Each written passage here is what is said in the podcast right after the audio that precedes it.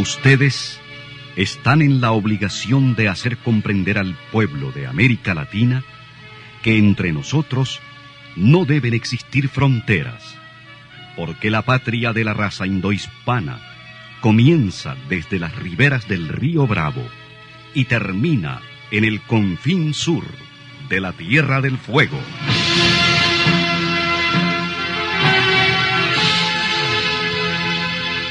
Sin fronteras. Un recorrido por los campos sin límites de la información, la música, la cultura, la economía y el deporte. Los hechos y los hombres que todos los días construyen un mundo sin fronteras. Muy buenos días. ¿Quién vive? Gente que no vende patria. Bienvenidos a Sin Fronteras. Con Carlos José Hurtado y con Luis Enrique Guerrero, el primer día de febrero, el primer lunes, primero de febrero de 2021, cuando son las 6 de la mañana con 30 minutos. Sin Fronteras, la revista, con William Griggs Vivado. Sintonícenos en Radio La Primerísima, 91.7 y 105.3 FM.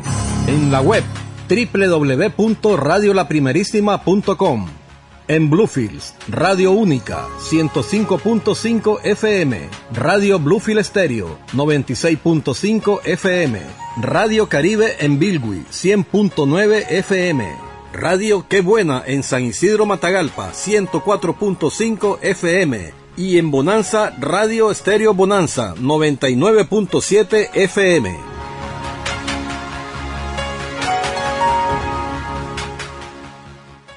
Hay hombres que luchan un día y son buenos. Hay hombres que luchan un año y son mejores. Pero hay hombres que luchan toda la vida. Esos son los imprescindibles. Seis de la mañana con treinta y cuatro minutos. Tengo que hacer una una corrección a una omisión que no no tiene excusa más que mi memoria. Desde hace como 10 días la profesora Ángela Herrera me dijo, cumplo años el 26 de enero y quiero mis mañanitas. 26 fue martes. Y lo olvidé. Esa es la verdad. Lo recordé este fin de semana. Ves si la profesora, bueno. Quiero dedicarle felicitaciones atrasadas, bastante atrasadas, pero ni modo la profesora Herrera ya está jubilada, pero sigue, ella sigue ejerciendo, pero ya no en las escuelas, sino en una universidad evangélica, muy dedicada, ha sufrido pérdidas muy dolorosas el año pasado, y ahí va la profesora Herrera sin rendirse, hecha para adelante. Felicidades, profesora.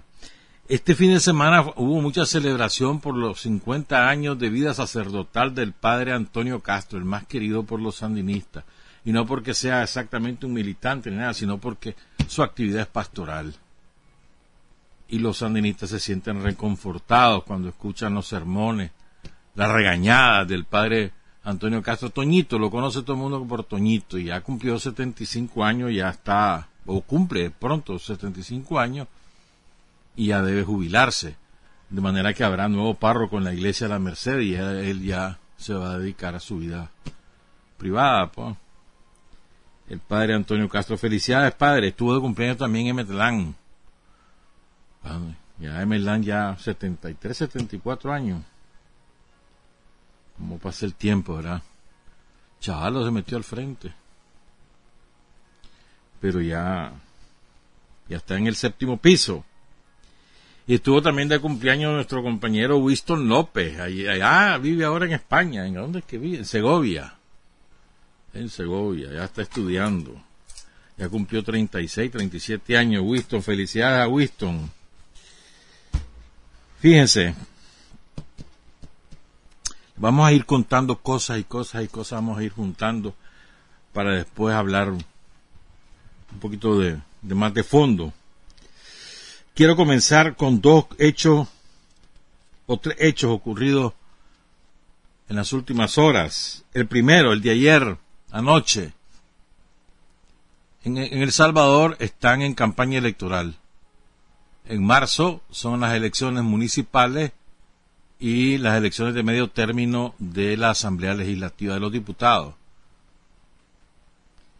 Entonces, eh, ayer la campaña electoral para municipio empezó esta semana, la semana pasada, y la de los diputados en diciembre.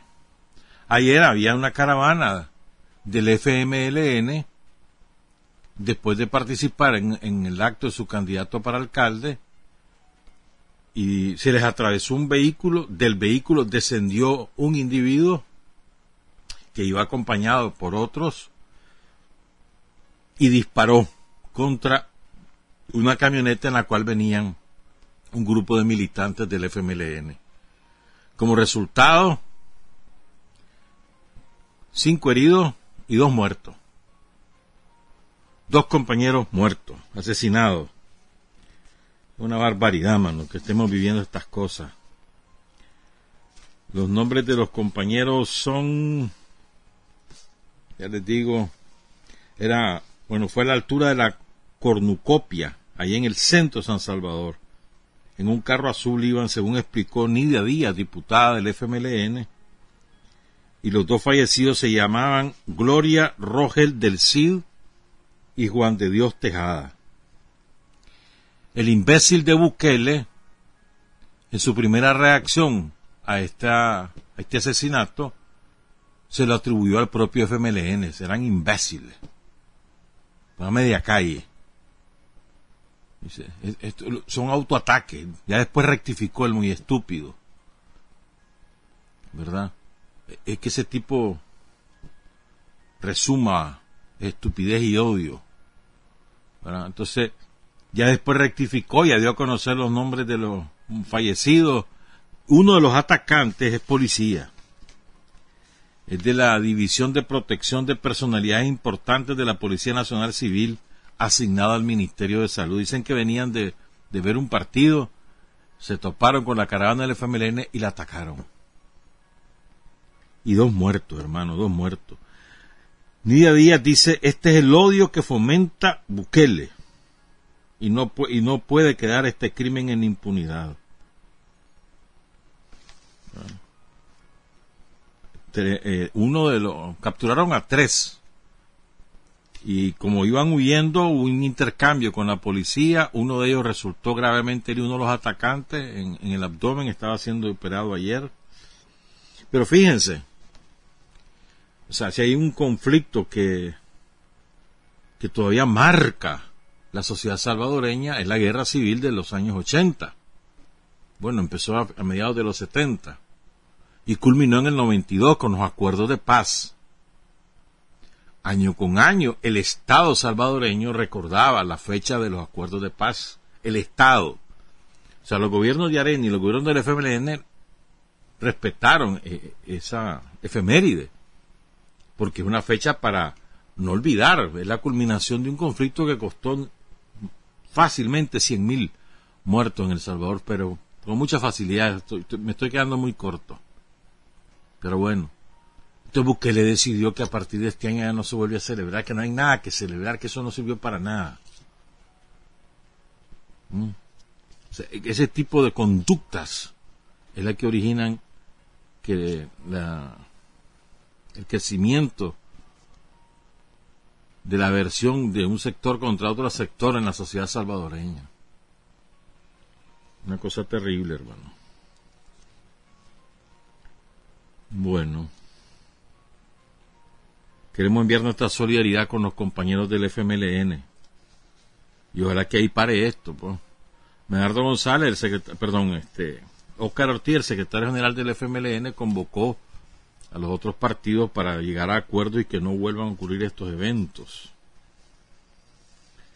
Ese es lo primero. Lo segundo, esto ocurrió anoche para anoche para nosotros, la madrugada para el sudeste asiático, y esto es muy importante para que entiendan, creo yo, para que entendamos, mejor dicho, o, o para que ratifiquemos lo que ya sabemos, pero bueno, a la luz de estos acontecimientos está cada vez más claro ocurrió en el sudeste asiático, en un país que se llama Myanmar, es un reino. que antes lo conocíamos como Birmania. Ahí los militares han mandado desde hace muchísimos años. Han mandado desde el punto de vista político y desde el punto de vista económico. O sea, las principales actividades económicas las dirige el ejército como propietarios. Fíjense bien. Permitieron, después de muchas presiones, permitieron elecciones. La ganó la Premio Nobel de la Paz, cuyo nombre es Aung San Suu Kyi. La ganó, y, pero la tenían presa, la, metieron presa primero en la cárcel, después la sacaron a su casa, y pasó décadas. Se suponía que esta mujer iba a ayudar a, a que la sociedad de Myanmar fuera más decente. Se suponía. Pongan cuidado. Hubo elecciones hace poquito, en el 8 de noviembre. Los militares tienen el control del 20% de los escaños parlamentarios. Eso los nombran el ejército de Myanmar. Como ocurría, ocurre todavía en Chile, que los militares se reservan un, segmento de los diputados. Eso es lo que se supone que va a cambiar con la constituyente que habrá en, en Chile. Se supone. Bueno, el mismo modelo en Myanmar. Pero declararon, los militares declararon que, las elecciones habían sido fraudulentas porque el partido de, esta mujer ganó el 83% de los escaños. El Tribunal Electoral no lo controla a ella. Pero bueno, los militares dijeron que era fraude. Entonces ayer dieron el golpe de Estado, la metieron presa a ella, al presidente del país, a los ministros. Los ministros y el presidente a la cárcel, a ella le dieron casa por cárcel. ¿Verdad? Es una, mujer de 75 años ya. Pero pongan cuidado en esto. Myanmar está considerada una democracia. Según Estados Unidos y Europa, es una democracia. Acaban de dar este golpe de Estado, sí, la condena de tapa, ¿verdad? Tiene que regresar al régimen democrático institucional, respeto a la constitución, toda esa babosada, pero no hay una sola acción que vayan a tomar. Porque es una democracia occidental eh, de, del combo de ellos. Ya. Sí, ahí no hay ningún inconveniente en tolerar este tipo de, de acciones de fuerza. Esto es lo que querían que ocurriera en Nicaragua que el ejército de Nicaragua diera el golpe de Estado en Nicaragua. Que capturara a Daniel, a Rosario, a los ministros. Y que se armara la guerra civil porque los sanitos no se iban a quedar con los brazos cruzados, teniendo, líderes, teniendo a sus líderes presos. Eso es lo que querían que pasara aquí. Y hubiera sido democrático, según Estados Unidos que era intolerable, está bien, vamos a ayudar al ejército a que haga una transición, eso hubiera ocurrido, para que haya convocatoria rápida, elecciones. Pero el ejército de Nicaragua se mantuvo leal, en primer lugar, a la constitución y al pueblo de Nicaragua. Ahí en, en Myanmar ya el ejército tomó el control y no pasa, no va a pasar nada, ya vas a ver, no va a pasar nada. Declaró el estado de emergencia por un año. Pero fíjense, esta mujer, que supuestamente es una pacifista, premio Nobel de la Paz, con gran prestigio, pero lo que ha hecho con los roguiñas, los roguiñas es una minoría étnica. Son gente de que, que nació en Bangladesh, son musulmanes, se han asentado en el territorio vecino Bangladesh. Son sumamente pobres, miserables pero no son budistas, son musulmanes. Lo odian el resto, la población, no solo el poder constituido, la población lo odia. Entonces esta mujer empezó a expulsar, a matar, a, tolerar la, la, la muerte ejecutada por el ejército y a expulsarlo de su tierra. Ahí nacieron, o sea, de origen Bangladesh, pero ahí nacieron y tienen varias generaciones de estar viviendo ahí, pues los agarraron, les quitaron sus cosas, sus propiedades, los montaron en vehículos y los mandaron para Bangladesh. Alrededor de un millón se calcula. Entonces ahora Bangladesh tampoco los quiere. Y los está agarrando y los está metiendo en una isla deshabitada. Ha sido horrible eso. No pasa nada, nadie dice nada. Algún artículo por aquí, otro artículo por allá, pero que accione para obligar a esta mujer que no permitiera eso, ninguna. Miren qué horrible que es eso. Es como que aquí en Nicaragua y hay que voy a inventar, suponete que aquí tuviéramos una colonia fuerte de a ver pues de, qué país una colonia norteamericana grande que está sentada por decir algo en a ver en León entonces todos lo odiamos a esos yanquis entonces los agarra viene el gobierno de Daniel los agarra esa colonia yanqui les quita todos sus chereques los monta en un chunche vaya van para Honduras y que después los lleven ¿Te imaginas eso? Bueno, pues eso ocurrió en Myanmar y no pasó nada, no pasó nada. Ahí siguen sacando a la pobre gente. Vos ves esas fotos, hermano, o ese video, te parten el corazón. Con la mirada perdida, ¿cuál es su destino?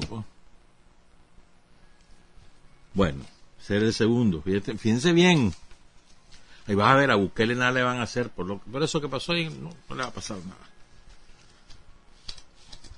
Van a hacer el mamotoreto. El tercero, esto pasó, esto ya tiene rato estar pasando, pero ya este fin de semana fue notificado. Hay un rapero español, se llama Pablo Hassel. Pongan cuidado. España, que nos vive dando consejos aquí de cómo debemos actuar y cómo no. España, que propició la fuga del, terrorista Leopoldo López el año pasado desde la embajada en Caracas, su jefe de seguridad y el, el bueno, encargado de negocios, porque no tienen embajador, se encargaron de organizar la fuga. Y ahí apareció recibido por Pedro Sánchez. En España, un terrorista que dirigió lo que las guarimbas que le llaman en Venezuela los tranques de aquí, los dirigió y causó la muerte de decenas de venezolanos. Ese individuo, esa España, probablemente va a llevar preso hasta 20 años preso a este cantante o este músico rapero porque ofendió al rey. No fue porque robó, no fue porque mató, no fue porque violó, no fue porque provocó un accidente.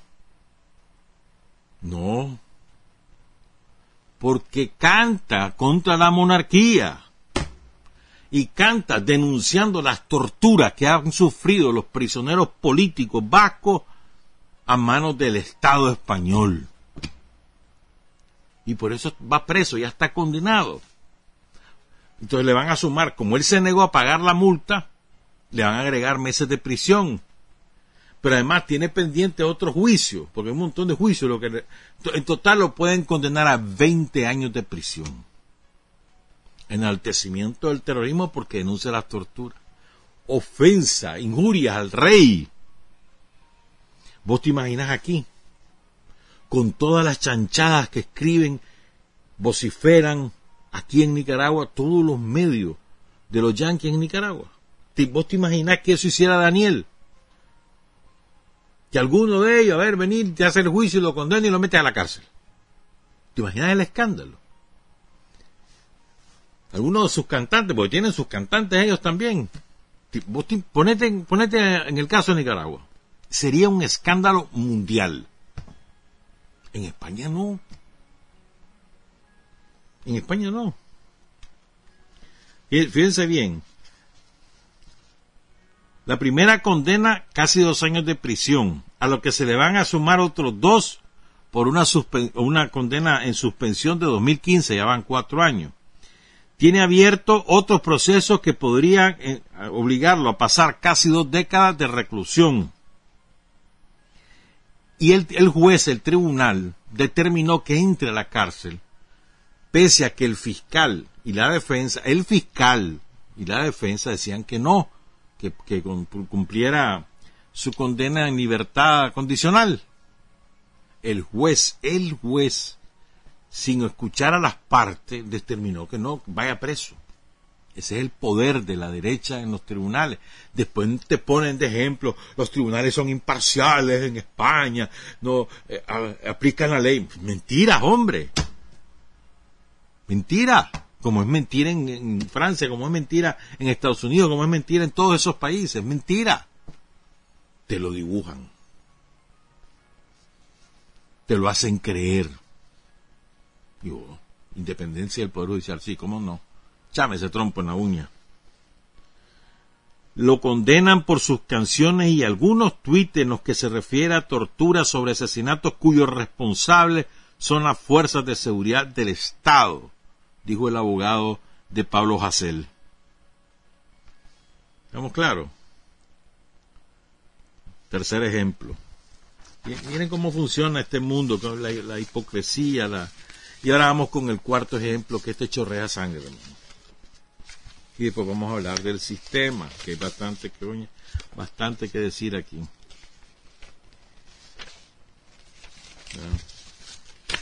Espérame, por cierto, ahorita quiero aclarar una cosa. Hablábamos de Teresa Villatoro, nos quedó incompleto, vamos a ver si lo completamos el miércoles. Esta valiente mujer que estuvo al lado de Sandino y falleció en Managua en 1973 y dijimos que el señor con el que ella se casa, Julio, eh, que era originario de Masaya, era de apellido Raudales. Es un error, es Raude. Raudales es lo que dice Daña, pero bueno, está equivocado. A través de Vivian Torres, eh, saludos a Vivian, nos llegó la, el dato de la familia de Teresa Villatoro que vive en Masaya. Oigan esto. ¿Verdad? O sea, ellos son los hijos de, Teresa Villatoro, son Raudes Villatoro. ¿verdad? Una de sus hijas, Lidia, la criaron sus tías paternas. Después que Teresa se va, se queda en las minas, pues, y después se fue con la lucha con Sandino, después de la separación de Sandino se fue a Salvador y después a Honduras. Sus hijos y nietos viven aún en Masaya. Y oigan este dato. En el 2018, los tranqueros le quemaron una casa a una nieta de Teresa Villatoro, que vivía ahí cerca del Parque Central. Fíjate. ¿Mm? No se sabe si los tranqueros sabían de quién se trataba o no, porque quemaron varias casas en la misma cuadra, casi toda la cuadra. Pero ya ves, o sea, cómo se ensañan, ¿no? El somocismo cómo se ensaña con la gente de Sandino. Un saludo a la familia de Teresa Villatoro allá en la ciudad de Masaya. Y lo otro que quiero cumplir es que tengo aquí estas tres fotos.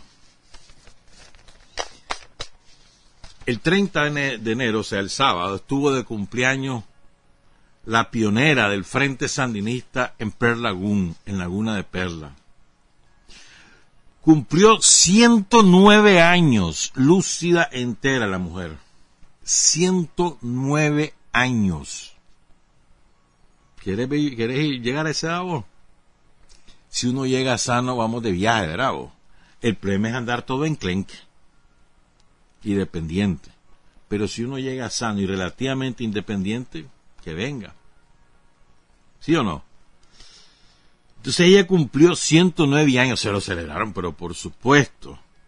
La conocen como Colady o su diminutivo Cole. Ella, la familia de Larry Downs y Emma Fox fueron los primeros sandinistas en Laguna Perlas. Y en, esta, en una de estas fotos que les estamos presentando a quienes nos ven por video, está Doña Ena con la compañera Melissa Moses, que era secretaria política del Frente Sandinista en el municipio de Perlagún. Qué, qué bonito, ¿no? Muchas gracias al, doctor Noel Campbell que estuvo de visita este fin de semana por el envío. Y felicidades Doña Ena. Ojalá que cumpla otros 109, ¿verdad? sería récord mundial. Qué maravilla, qué maravilla. Llegar a esa edad, lúcida, con su prestigio intacto, con sus convicciones incólume. Así, vale la pena. Son las 6 y 57. Muchachos, no me va a dar tiempo, entonces voy a tener que hacer la pausa y pues vamos a regresar con el tema de Ecuador. Este domingo hay elecciones en Ecuador, pero ¿sabían, ¿sabían ustedes que el mismo individuo que estuvo aquí en Nicaragua, que encabezaba la estación de la CIA en Nicaragua, y tuvo que salir de aquí porque si no ya saben lo que le pasaba, se tuvo que ir corriendo, a ese individuo es el que está ahí en Ecuador ahora. Ya les vamos a contar lo que está pasando con este sujeto. Pero antes, les quiero presentar este ejemplo. Esto me lo mandó el futuro doctor Ernesto Paredes. Dice Ernesto. Este compañero se llama Mario Arcia. Arcia. Vive en el barrio Domingo Matus, que es parte del sector de Milagro de Dios aquí en Managua. El último fin de semana de cada mes, pongan cuidado, él prepara una sopa, dicen que la hace muy bien, y se la regala a sus vecinos. Los vecinos ya saben, ese día, el último día, el último fin de semana de cada mes, eh, la gente ya sabe que ese día hay sopa y se aparecen en la casa de Mario Arcia. No les cobra un centavo, es un gesto generoso de él. Vean, qué bonito. Y todos los borrachitos ahí desfilan. Aquí tengo uno enfrente que le hubiera tocado el fin de semana ya estaría sin goma. ¿Te imaginas? Con toda tu, tu platada de sopa de res. Ah, que quisque, yuca, repollo, ¿qué más lleva? ¿Qué más lleva? Papa, de todo lleva. Entonces, queremos saludar el esfuerzo de Mario Arcia. Ojalá que lo siguiéramos otros, ¿verdad? Qué bonito. Qué bonito. y toda la gente ahí de fila por su casa buscando su plato de sopa. Algunos llevan el plato, otros esperan que se lo den en plato. Son las 7 de la mañana, regresamos. Para decir la verdad hay cinco dificultades.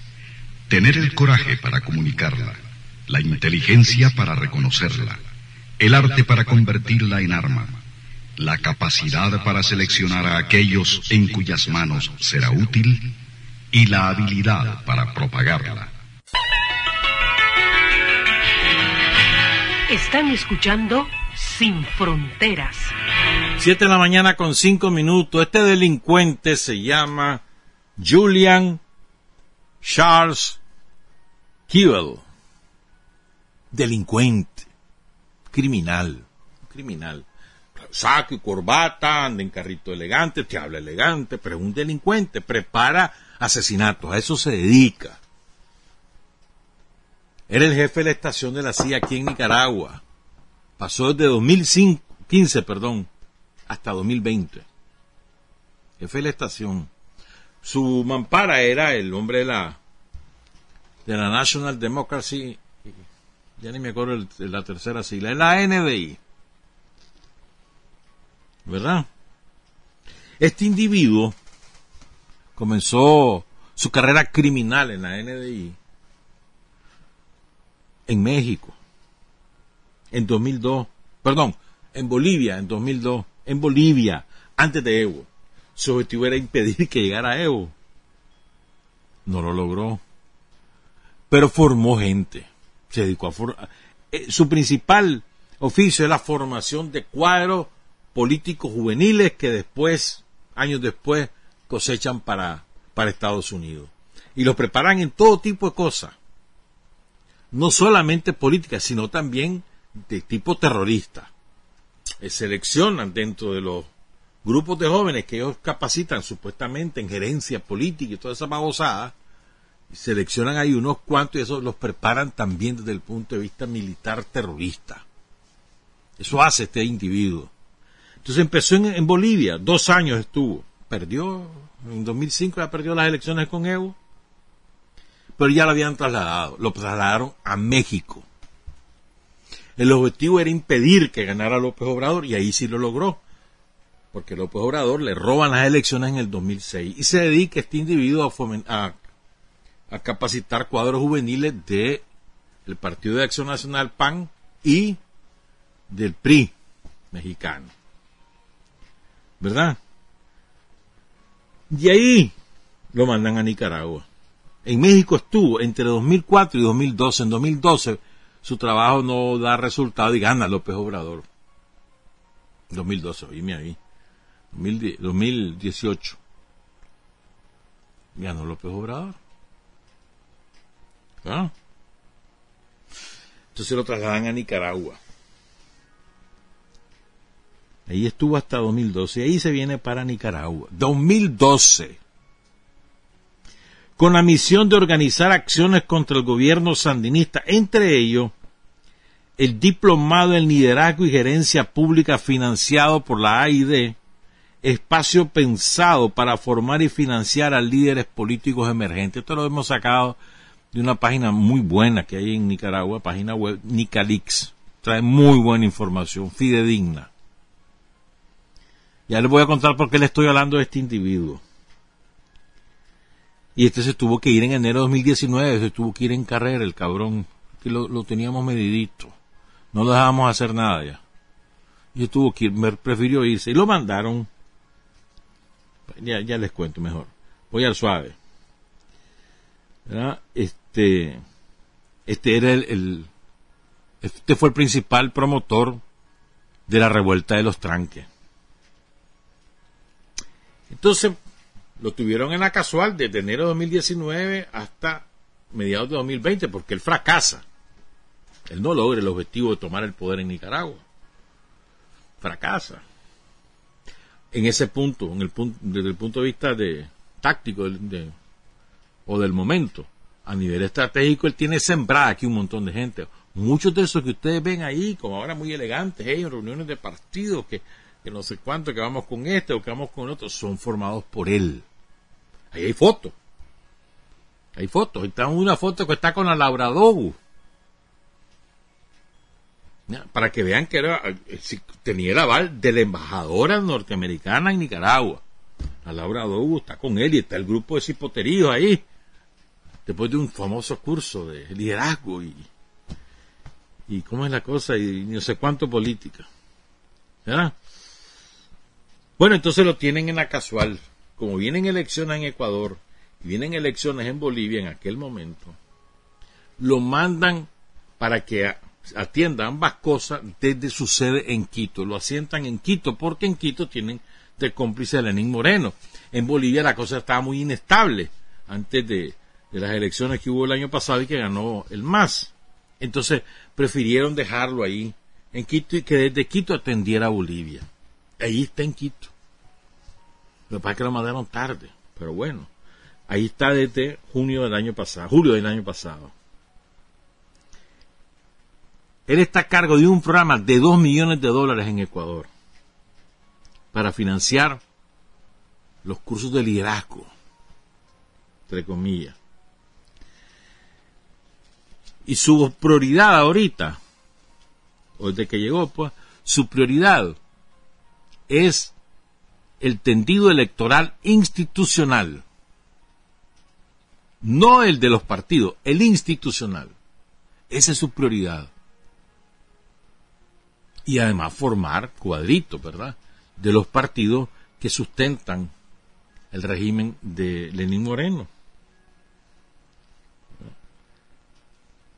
Y el proyecto está vinculado a la Cancillería de Ecuador y al Consejo Nacional Electoral, que por cierto, hay del rumor muy fuerte que se está preparando para cancelar las elecciones de este domingo porque parece inevitable el triunfo del binomio de la esperanza, la fórmula propuesta por Rafael Correa después que él fue proscrito y está condenado. Por cierto, Una de las subordinadas de las ejecutoras de Quibel es una ecuatoriana brasileña que tenía, que trabajaba en la Cancillería de Ecuador y que tiene vínculos personales y políticos con todo el andamiaje institucional del Consejo Electoral. Están preparando el fraude en Ecuador, desde la institución. O sea, difícilmente van a, a permitir el, lo que parece inevitable, que es el triunfo de, del binomio de la esperanza. Pero oigan esto.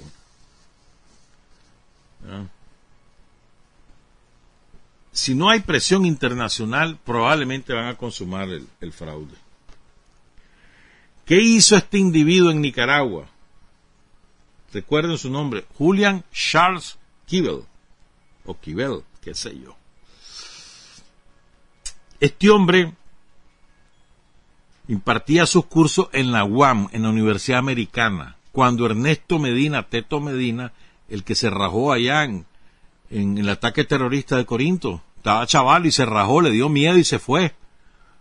Se fue para León, ay no, me da miedo, yo quiero morir, se fue. Ese individuo que es bueno para, para ser cobarde cuando le toca, pero no para em, echar, jo, paguen ustedes, hocha, cobarde. Pues este Teto Medina, ¿verdad? Era el, interlocutor de Charles Kewell para ejecutar los, los proyectos de alta gerencia política, ahí en la UAM, ahí lo formaron. Ahí pasaron, voy a dar nombres de lo que pasaron ahí, Ezequiel Montenegro, Stephanie Palacio, Gonzalo Norori Gómez, Hazel Martínez, Ingrid Regidor, Lester Hamilton, Víctor Cuadra, todos anduvieron ahí en los tranques, toditos. Entonces, había un diplomado bautizado ahí en la UAM, diplomado en liderazgo y gerencia política.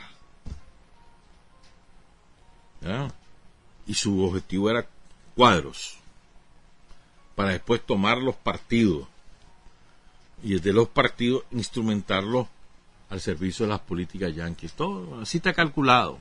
Y su, y su tiro era desde 2012 que este hombre vino, su tiro eran las elecciones de 2021 ellos sabían que estaban perdidos en las de 2016 y tiraron a 2021 y han ido cumpliendo su objetivo. Lo que pasa es que es más bravo el pueblo de Nicaragua que todas sus conspiraciones. En particular se dedicaron a las comunidades empobrecidas de la costa caribe y de las zonas campesinas del corredor de la contra que empieza en Nueva Guinea y culmina allá en Huibulí. Ese es el corredor de la contra. Ahí dirigieron sus esfuerzos.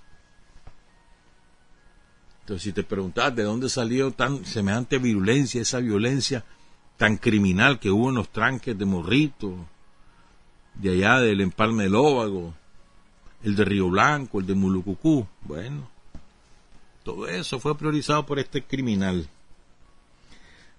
realizaron en ese periodo 11 cursos de diplomado, 3.200 egresados.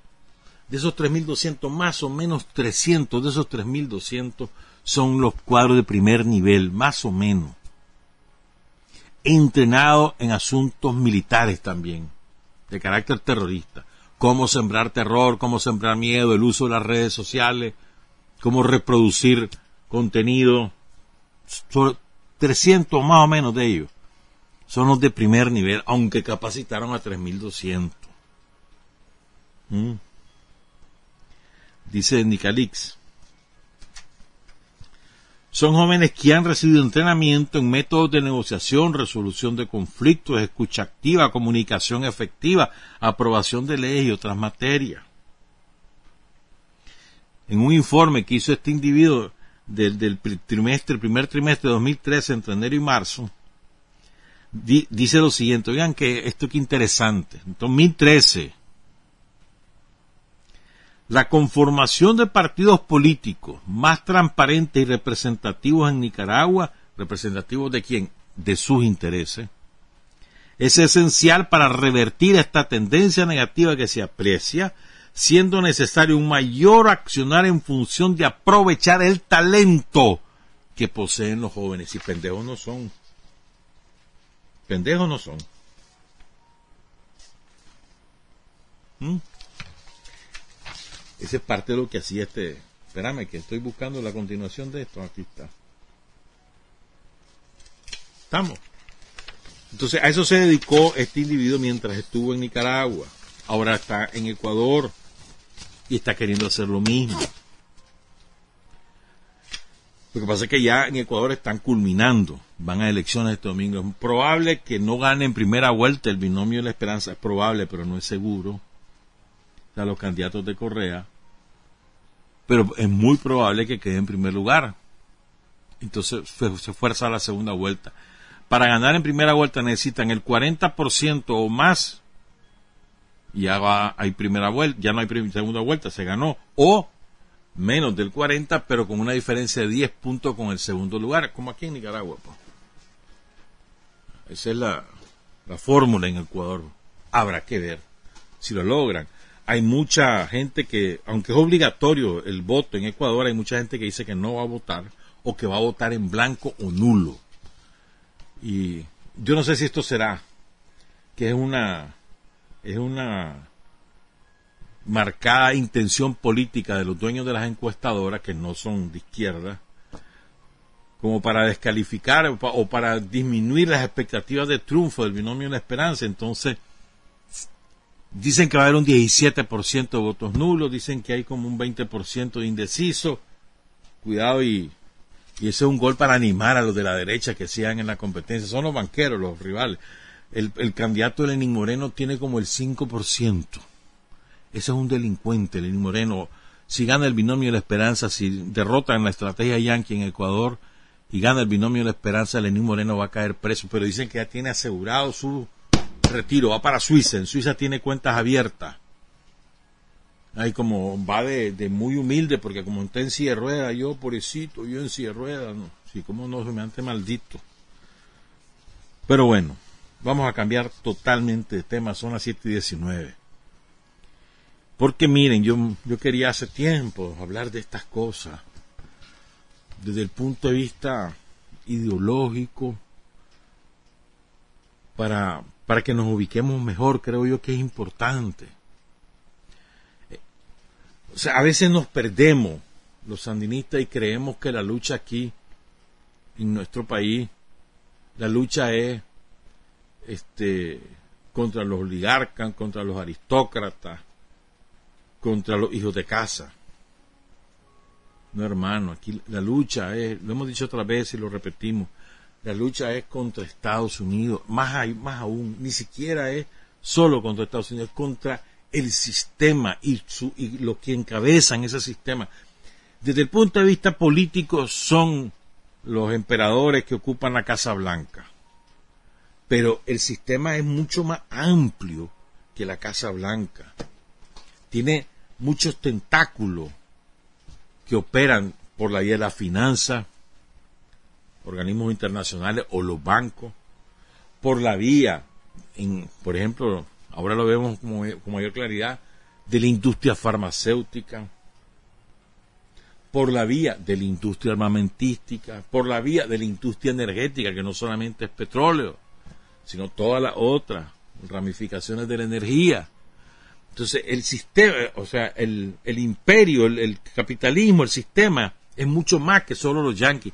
Y ese es nuestro enemigo. Es la lucha en Nicaragua. No es contra los de la calle la atravesada. No, hombre. Ni contra los de los altos de Santo Domingo, toda la zona. No, no, no. Esos son peones, instrumentos pobres diablos que ni siquiera tienen pensamiento propio, repiten como lora. No, la lucha no es contra Pelas o Zamora, esos son instrumentos. También, también es contra ellos, también, pero como instrumento. En la medida que esos individuos que tienen tanto dinero, hombre, dejaran de estar defendiendo intereses foráneos y se pusieran al servicio de los intereses del país, en esa misma medida dejan de ser nuestros enemigos. ¿Me entendés? Pero aquí la lucha es contra ese sistema mundial de dominación. Y les voy a contar por dónde va la cosa. En términos ideológicos, hacia dónde nos quieren dirigir estos malditos. Es una cosa que te pone los pelos de punto, ¿viste? Les voy a contar eso. Entonces, dicha esta introducción, o sea, recordemos, aquí la pelea es contra ese sistema, que es un sistema además que no solo consiste en medidas agresivas de carácter eh, militar o de carácter de, eh, de asfixia financiera, como lo que le hacen a Venezuela o a Cuba o a nosotros, no solo esas son, digamos, las medidas visibles, lo más importante es el aspecto ideológico. ¿Cómo, ¿Cómo preparan a la sociedad planetaria para asumir como correcto determinados alineamientos que simplemente obedecen a un plan maquiavélico que procura eternizar su dominación, reducir la población mundial y convertirnos en cualquier cosa. Ya van a ver a qué me refiero, ya van a escuchar, perdón. Miren cómo es esto. Les quiero relatar un pedazo, un pedacito, les voy a leer, de, una entrevista a un escritor brasileño, maestro en historia social, crítico literario brasileño. Su nombre es Tiago Ferro. Tiene 45 años. ¿Verdad? En 2016, en abril, su niña, una de sus hijas, pero su niña de 8 años muere repentinamente por una miocarditis. Ni siquiera sabían que la padecía. Se le murió. Y eso a él, para él, eso significó un verdadero calvario, trauma que le ha costado salir. Entonces este hombre escribió un libro que se llama El padre de la niña muerta.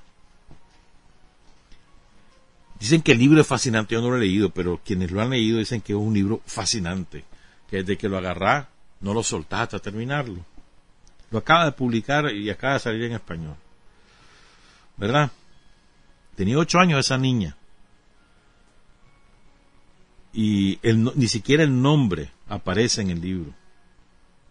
Porque él no quería que la cosa se focalizara en la niña, sino en todas las reflexiones que él hace. Y él aprovecha para retratar la sociedad contemporánea, cómo es ahora la cosa. Esto es pura ideología. Yo le pregunto a un periodista de la BBC Mundo, ¿crees que lo que cuentas refleja la sublimación de la felicidad y el poco espacio que le damos a la tristeza como algo natural en la vida? Le preguntan. Y dice este hombre, solo para que la pensemos, voy a leer esto para que nos ayude a reflexionar. Tan es así, dice, que ni siquiera tenemos espacio para la tristeza, que existen manuales que dicen cuánto tiempo dura cada etapa de luto. Esa en sí es una gran ironía. Como que si eso fuera posible. Te dicen qué debes sentir a las dos semanas o al mes. Hay etapas para todo, para el dolor, las dietas, el desarrollo profesional, y curas para todo, incluido para lo que no tiene remedio, como la tristeza. Hay gente a la que le funciona, pero a mí no, dice el compañero. Dice, cuando mi hija murió, la gente nos insistía, a mi mujer, a mi otra hija y a mí, no están tomando nada, no van al psicólogo, tienen que salir de esa situación, no pueden quedarse tristes, eso tiene que pasar. Y un mes después de la muerte de nuestra hija, nos preguntaban, y ahí todavía están así. Esta presión, que está muy presente en el libro, de cómo se espera que, los demás reaccionen ante determinado evento. En el fondo, dice Tiago, hay una especie de agresión con esas fórmulas morales que indican cómo debemos comportarnos sin respetar que no existe una sola forma de comportamiento. Pienso, y aquí viene la parte central de este mensaje, que esas actitudes que te recetan cómo vas a reaccionar ante tal cosa, ante tal otra, ante tal otra, y te dan el manual. Si estás de duelo, como por ejemplo cuando tenés una separación de pareja, el desamor, cómo se, cómo se vive el desamor. Los primeros días va a ser de esta manera, pero tenés que superarlo en tal tiempo, después en tal tiempo va a ser de tal manera y después ya cada quien lleva su duelo como puede, o cuando perdés un ser querido, como le pasó a Tiago con su niña. Como nos puede pasar a todos que perdemos a nuestra madre, o a nuestro padre, a nuestro hijo, a nuestro hermano, o a alguien muy cercano, o lo que sea. Entonces dice Tiago, él piensa que toda esa inducción del comportamiento también tiene que ver con el universo del consumo y con la alegría vinculada a la poderosa industria de los antidepresivos, que no permite que nadie esté triste nunca. Te recetan químicos para todo, hermano. Es que, mirando anda deprimido porque se le murió la mujer, anda deprimido porque se le murió el deprimida porque anda, se le murió el marido, anda deprimido porque se le murió su mamá, anda deprimido porque se le murió el novio, anda deprimido. Le receta un químico los antidepresivos, que ese es un negocio redondo. Que mira que anda deprimida porque la corrieron. La pastillita. No estoy hablando de Nicaragua, ¿verdad? Aquí en Nicaragua hay esa tendencia, pero entre las clases pudientes, que son babosas, allá ella. Pero en la pobretería no, porque el Ministerio de Salud no se dedica a eso. Vos no ves a, el Ministerio de Salud esa tendencia para nada. Pero la pastillita, y gran negocio, esa pastillita cuesta un montón. Y le echar los reales a la bolsa a los delincuentes de la industria farmacéutica. Esos son los delincuentes que ahora te quieren gobernar por la vía de la vacuna. Menos mal que está Cuba y menos mal que está Rusia, que están fabricando vacunas diferentes. Oigan esto, sigo. Pues. Voy a repetir la primera frase. Es algo que también tiene que ver con el universo del consumo y con la alegría vinculada a la industria de los antidepresivos, que no permite que nadie esté triste nunca.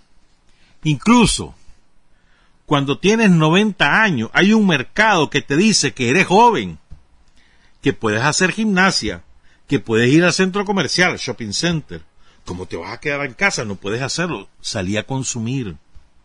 Hay que gastar.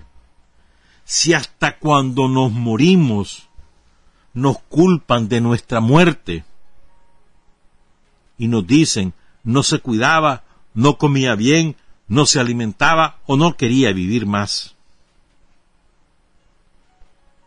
El que se muere porque se quiso morir. El, sistema te hace creer eso. Y dice, la tristeza está prohibida. El silencio está prohibido. Uno tiene que estar conectado a Netflix, a WhatsApp o comprando en Amazon. Esto es lo ideológico, esto es el sistema, cómo te va condicionando desde distintos ángulos, medios de comunicación, redes sociales, la escuela, las declaraciones de determinadas personas que se consideran eh, buenas personas, influyentes y exitosas. Y, y bajo la premisa, solo tiene éxito el que logra tener cosas en la vida. Tal vez tenés 40 años y vivís alquilando un cuarto con tu mujer y tus hijos y andas en bus, bus fracasado. La lógica del sistema, si tenés, sos exitoso. No es si vivís bien, si estás contento, si te das tu gusto, si salís con tus hijos y tu esposa y tus nietos, lo que sea que tengas, y vas de viaje y, y pasar un buen rato y después regresar, aunque tengas condiciones limitadas, pero te sentís feliz. Pero no, para los ojos de la sociedad capitalista, del mercado, sos un fracasado. Porque no tenés. ¿Mm? Entonces ahora, después de esa reflexión, me encontré la semana pasada un interesantísimo artículo escrito por un periodista argentino, que se llama Cristian Laborda. Lo publicó en una página que se llama Geopolítica Rusia. Y a raíz de eso me puse a investigar otras cosas y les quiero compartir para que se le pongan los pelos de punta como a mí. Quiero que, quiero que sean solidarios con... es una broma. La semana pasada fue el Foro Mundial de Davos. ¿Qué es el Foro Mundial de Davos? Son los dueños del mundo. Del, dueño en el sentido amplio de la palabra, es decir, no solamente son los dueños de las grandes corporaciones con origen europeo, norteamericano o japonés, sino también grandes conglomerados empresariales de continentes como el nuestro, Brasil, Argentina, México, o de África, los ricos entre los ricos. Y de manera descarada han declarado que ellos tienen tanto derecho como los gobiernos a inmiscuirse en las políticas públicas. Y lo hacen como empresa. Está como Jeff Bezos, que bueno, otro día te cuento eso. es la plutocracia, es decir, el gobierno de un cuantos con, sobre el mundo.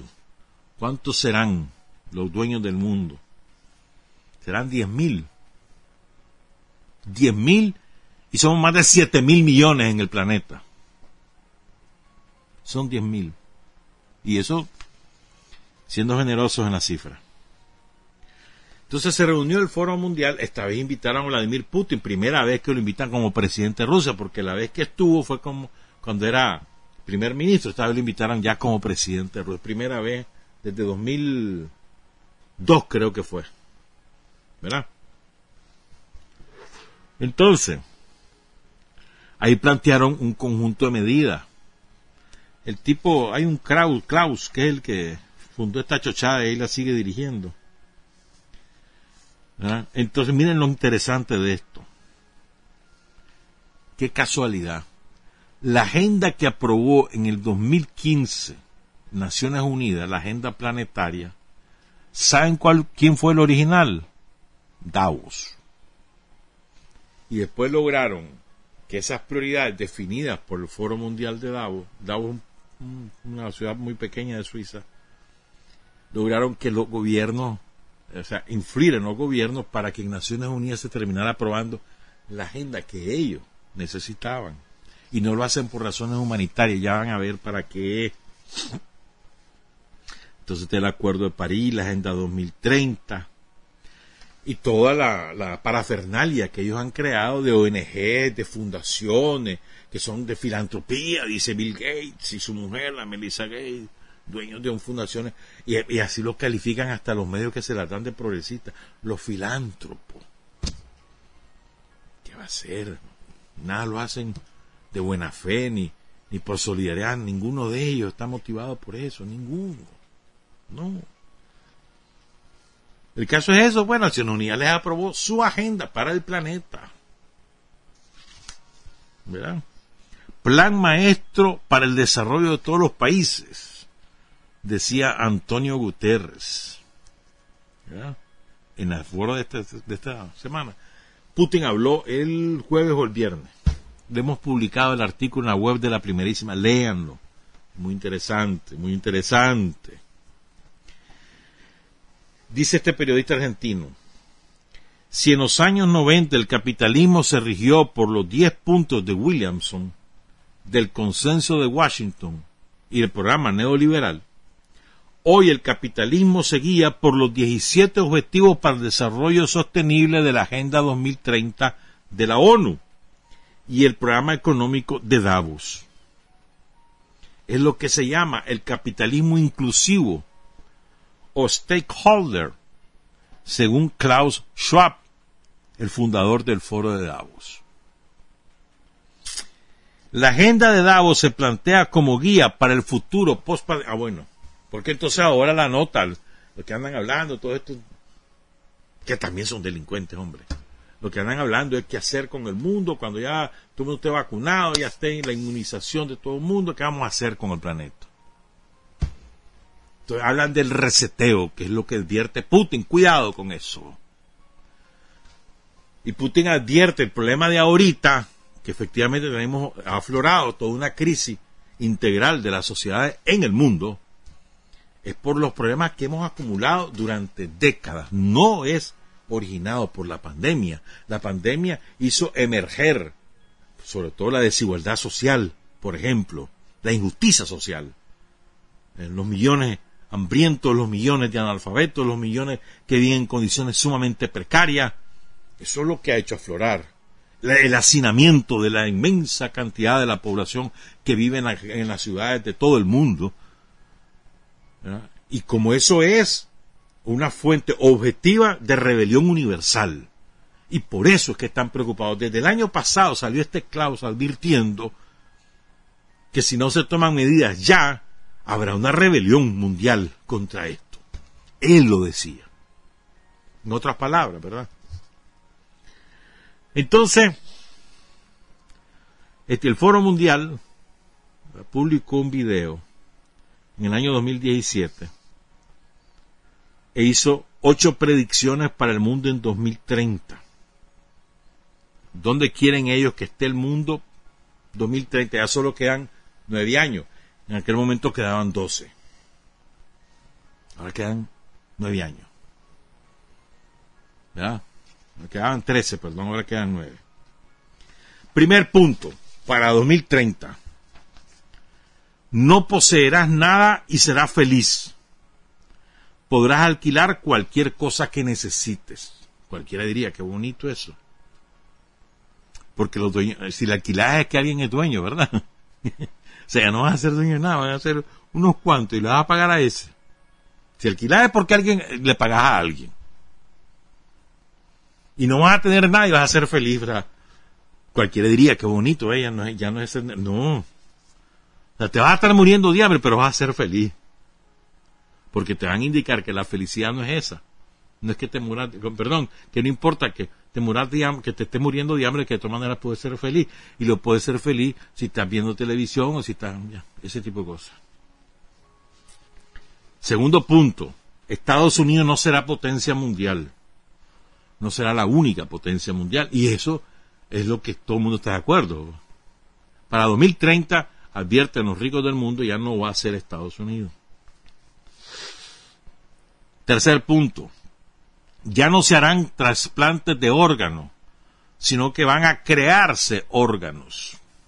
O sea, no va a haber trasplante de corazón, o de pulmones, o de hígado, o de riñones, sino que van a crear órganos con tu ADN y te lo van a implantar. Claro, lo que tiene real, ¿verdad? Comerás menos carne, no será un alimento básico para el bien del medio ambiente y de tu salud. Ya después les voy a rematar sobre esto. 5. El cambio climático causará el desplazamiento de mil millones de personas. 6. Las empresas tienen que, tendrán que pagar por emitir dióxido de carbono. 7. Oigan qué estupidez esta. La humanidad podría viajar a Marte. ¿Para qué maldita? Iba a decir otra frase, ya sabes cuál. ¿Para qué jodido, mano, querés ir a Marte si la gente está muriendo de hambre? Ah. Incluso hay uno, ¿verdad? Que les contaba el otro día, Mosco, que va, que va a vender toda su riqueza porque es lo que quiere ir a fundar una ciudad en Marte, ser el primer colonizador de Marte. En vez de agarrar esos reales y pagarle la vacuna a todos los países de África. 8. Los valores occidentales serán puestos a prueba. Esa es la advertencia que ellos hacen. El énfasis de esta predicción, dice este periodista argentino, está puesto con claridad en la denominada cuarta revolución industrial y la revolución biotecnológica como en la transición ecológica y el transhumanismo. Ahora voy a explicar qué es esto en un mundo cosmopolita con nuevos valores, los valores de la élite. Estas ideas no son abstractas y cuentan con su práctica en el gran reseteo que propone esta gente, cuyas premisas para llevar adelante es un capitalismo inclusivo, la nueva normalidad, el nuevo contrato social, la renta básica universal, porque saben que están hasta el eje que por el camino que llevan el capitalismo se va, se va en cuestión de 20 años, te llamaba, y no quieren perder sus privilegios. Ahora bien, después voy a regresar con este periodista porque yo quiero ahora explicarle por qué es que me pone los pelos de punta, qué es el transhumanismo. ¿Qué es eso? Fíjense bien, Davo va hacia, hacia el transhumanismo eso de creación de órganos. ¿Qué es eso? Me encontré una entrevista con un filósofo llamado Julián Baghini. De, 2018, ya tiene tres años esta entrevista. Oigan esto. La mayoría de nosotros consideraríamos el fin de la raza humana como una catástrofe. Pero hay quienes no solo se alegran, sino que quieren apurar el día en que ocurra el fin de la raza humana. Los transhumanistas esperan ansiosamente el día en que el Homo sapiens sea sustituido por un modelo mejor, más inteligente y en mejores condiciones. El objetivo es sustituir a la raza humana, que desaparezca. Por la vía de la extinción una parte y por la vía de la sustitución con lo que les voy a contar por otra parte. Ustedes me dirán, esos son babosambres, esos son sueños. Así decíamos de los celulares, hermano. Así decían en el siglo XIX de volar en un avión o de viajar a la luna.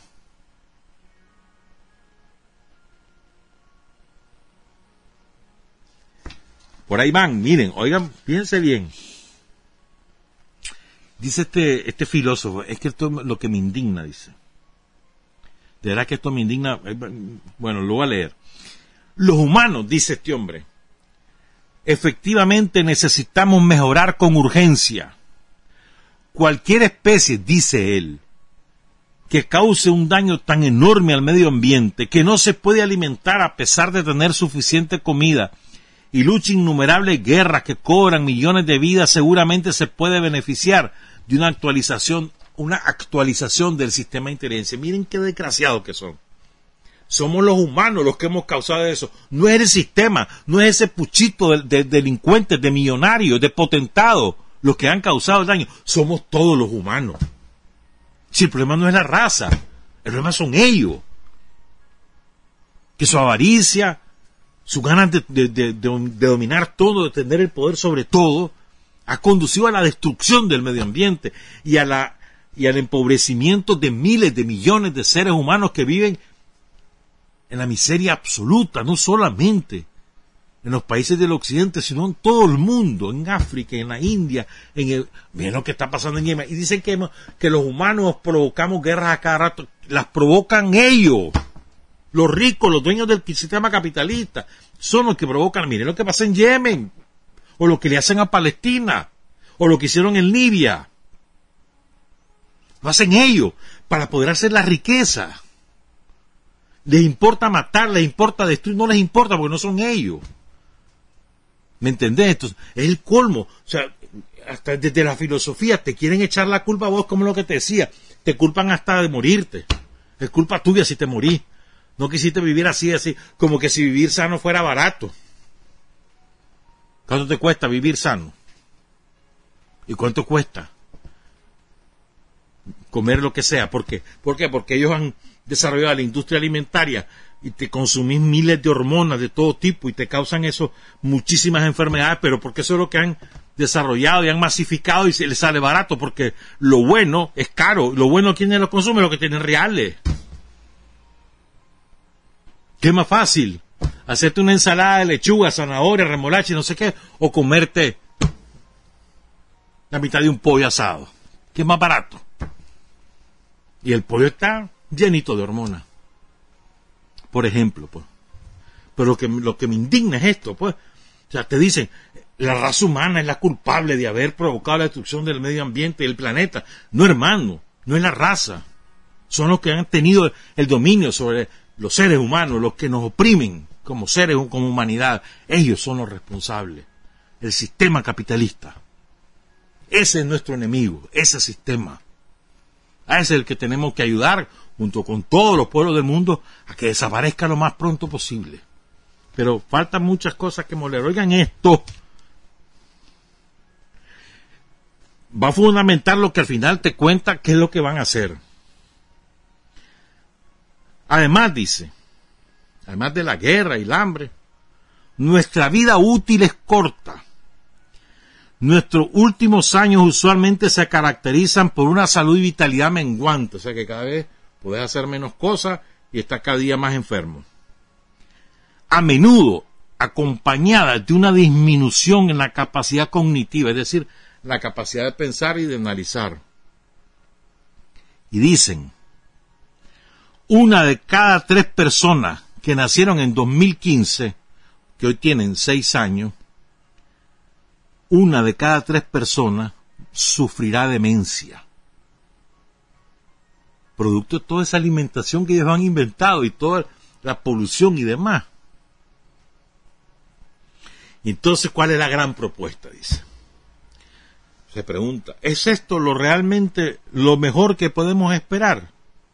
Los transhumanistas piensan que la respuesta es no. El envejecimiento podría detenerse e incluso revertirse, o sea, la famosa juventud eterna, que dicen que ya se pone en práctica para los más ricos, dicen. Algunas mejoras, ya van a saber lo que mejora, podrían elevar dramáticamente nuestro coeficiente intelectual y hacernos más fuertes. Es posible, y aquí viene, que podamos dejar atrás a nuestros frágiles cuerpos, cargando lo que somos en una computadora y así vivir para siempre en mundos virtuales. O sea, tu conocimiento acumulado en el cerebro, lo pasas a una computadora y en la que vive la computadora con tu pensamiento y tu cuerpo lo desechas. Y vas a vivir eternamente en una computadora. ¿Mm? ¿Verdad que te ponen los pelos de punta? ¿Te parece imposible? Pues yo ya he aprendido en esta vida, con tantos años de, ver tantas cosas, que no, no te sorprendas de nada, que eso que vos crees que es una ilusión, hermano, pensarla. Y dice, mejorar a la humanidad a través de la ciencia y la tecnología puede cambiarnos radicalmente. Sería un nuevo principio con el fin de la humanidad como ahora la conocemos. Esto no solo es deseable, sino que es inevitable, dicen ellos. El científico Ray Kurzweil, así le ponen, cuando quieren eh, colocarte a alguien como que si sabe lo que dice, te ponen el científico, el analista, el analista independiente, el economista prestigioso. Bueno, el científico nos dice, pero un individuo que se llama Ray Kurzweil cree que estamos acercándonos a lo que llama la singularidad, al momento en el que las computadoras se vuelven lo suficientemente listas como para aprender solas. De ahí en adelante, una vez que las computadoras aprendan a pensar, muy rápidamente se irán volviendo más y más inteligentes. El futuro le pertenece a la inteligencia artificial. Y dice el individuo este, el filósofo Julian Baghini, la única vía que nos queda a los humanos para sobrevivir es acoger la inteligencia artificial y volvernos nosotros mismos en parte o completamente artificiales. La idea de ser reemplazados por una nueva forma de humanos es inquietante, pero los transhumanistas piensan que sería errado lamentar el fin de la humanidad como la conocemos, si lo que la reemplazará a la humanidad va a ser mucho mejor. Sería como desear que los niños nunca crecieran o que el Homo erectus, que cuando el mono pues, que comenzó a levantarse, nunca hubiera evolucionado para convertirse en Homo sapiens. Si los transhumanistas están en lo cierto, nosotros podríamos ser una de las últimas generaciones de seres humanos en vagar por el planeta. ¿Estamos claros? Algunos, yo estoy seguro que algunos de ustedes, por eso que me digo que me puso los pelos de punta. Algunos de ustedes decían, es una locura, ¿cómo va a pasar? No, hermano si uno se pone a pensar tanta chochada que, pero ¿por qué hacen esto? ¿Por qué hacen lo otro? Entonces lo, lo, lo a este tipo de cosas y entendés, vas entendiendo la lógica, por donde nos, nos quieren llevar. Nosotros somos un punto de resistencia. Esta revolución con el Frente Sandinista, con Daniel, es un punto de resistencia a eso universal. Y en la medida que existamos sociedades y gobiernos como el nuestro, como Cuba, como Venezuela, en la medida que existamos, que nos fortalezcamos, que sobre todas las cosas resolvamos los problemas de la gente, en esa misma medida nos volvemos estorbos para esos planes terribles. Ellos piensan 50, 100 años plazo y piensan disfrutarlo. ¿Saben por qué? Porque ellos sí tienen la receta esa de la juventud eterna. Y eso de crear órganos, ellos no se preocupan. Si me va a fallar el pulmón, ya tengo cómo crearlo para que me lo pongan. Ya di mi ADN. Y ahí van a crear. Es, en serio. Dicen que por fotocopias ahora también te lo hacen, ¿no? es en serio. Porque ¿quiénes van a gozar de esos beneficios? Ellos. Para garantizar que los demás nos volvamos en su robot al servicio de ellos. Y para eso, como somos demasiados, dicen ellos, en el planeta, hay que buscar cómo reducir esto. Hay demasiado control de la natalidad. Este, el problema no, dicen ellos, el problema es que somos demasiados y entonces no da el planeta para tanta comida. Mentira, mentira. Lo que pasa es que ellos han destruido el planeta, pero aquí se produce suficiente comida para alimentar dos veces por día, o sea, seis veces al día, seis, jornadas de comida, diario, a toda la humanidad, suficiente comida. Pero ¿dónde se queda? En ellos, en lo que desperdician ellos. Si no, si producen una cosa a determinado precio y tal, y necesitan venderla a tal precio y no la pueden vender, la botan, y ustedes lo saben. Leche, carne, lo que ustedes quieran. El mundo produce suficiente comida para alimentarnos a todos doble en el día. Pero no es así. El problema no es producir, no es la población, no es la superpoblación. El problema es otro. Nosotros estamos creando una sociedad cada vez más humana. Ellos están creando una sociedad cada vez más máquina. Y vos ver todas las políticas de este gobierno es que son, dirigidas al ser, a que el ser humano esté mejor, que esté tranquilo, que sea, que tenga oportunidad de ser feliz, que pueda resolver sus clavos. Eso es toda la lógica, Daniel. Por ahí va siempre. Vean todos sus programas, todos. Y esa es su lógica. Que la gente viva mejor. Garantizarle su paz, su estabilidad, crearle condiciones de progreso, ayudarle a superarse Fíjense bien, todos los programas tienen esa lógica. La semana pasada revelaron las inversiones sociales e inversiones productivas. Vamos a hablar de eso, iba a hablar hoy, pero vamos a hablar el miércoles. Pues. ¿Y cuál es el sentido? Es ese. Y en la medida que desarrollamos esa sociedad humana, que tiene valores propios, que recupera sus tradiciones, que vive bien, que no anda buscando cómo hacerle daño a nadie, que no se mete en la vida ajena, sino que nos ocupamos de lo nuestro. Y ayudamos al que nos pide ayuda o al que la necesita, le decimos, mira, aquí te podemos ayudar. Hasta ahí llega.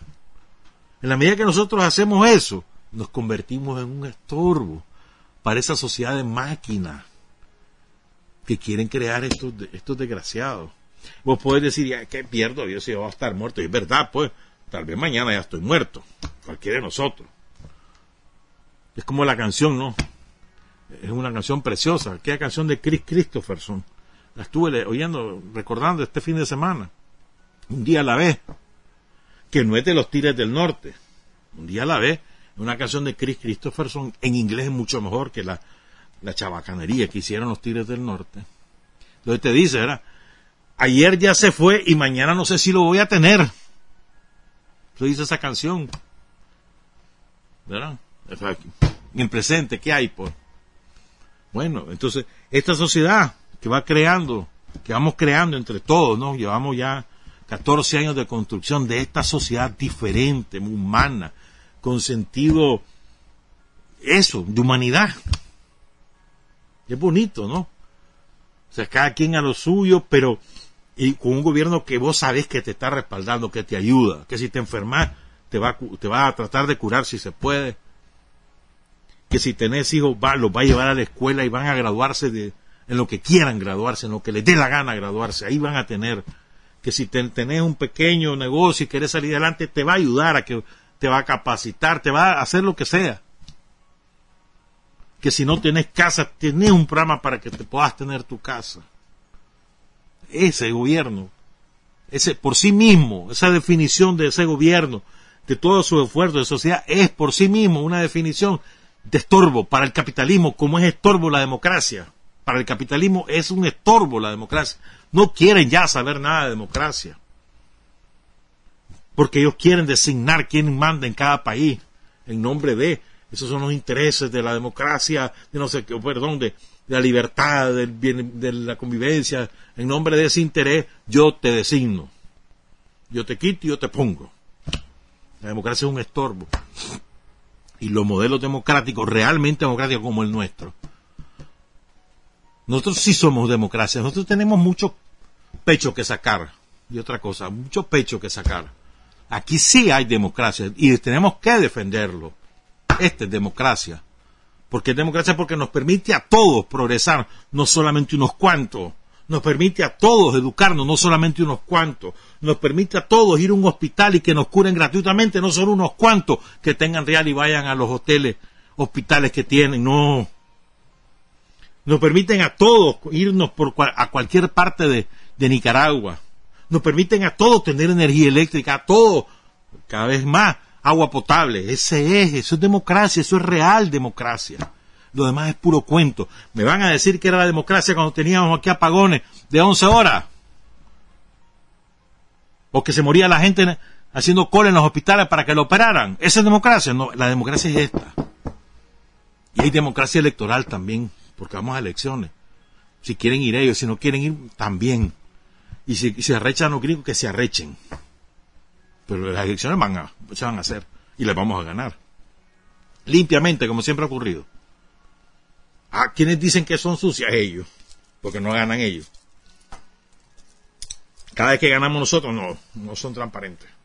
Pero si ganan ellos, que transparente que fueron las elecciones.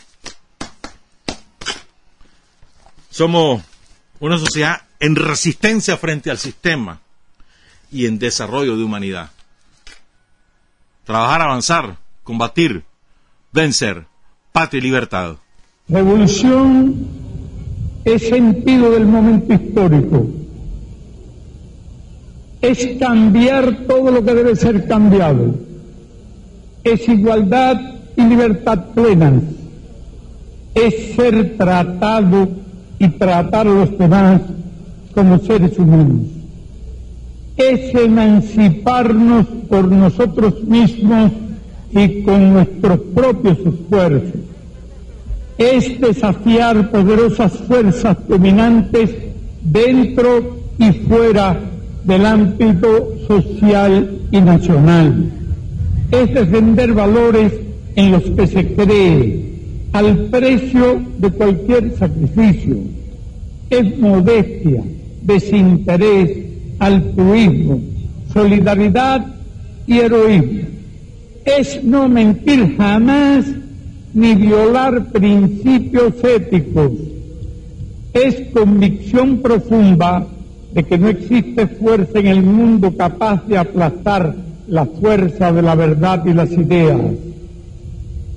Revolución es unidad, es independencia, es luchar por nuestro sueño de justicia para Cuba y para el mundo, es la base de nuestro patriotismo, nuestro socialismo y nuestro internacionalismo.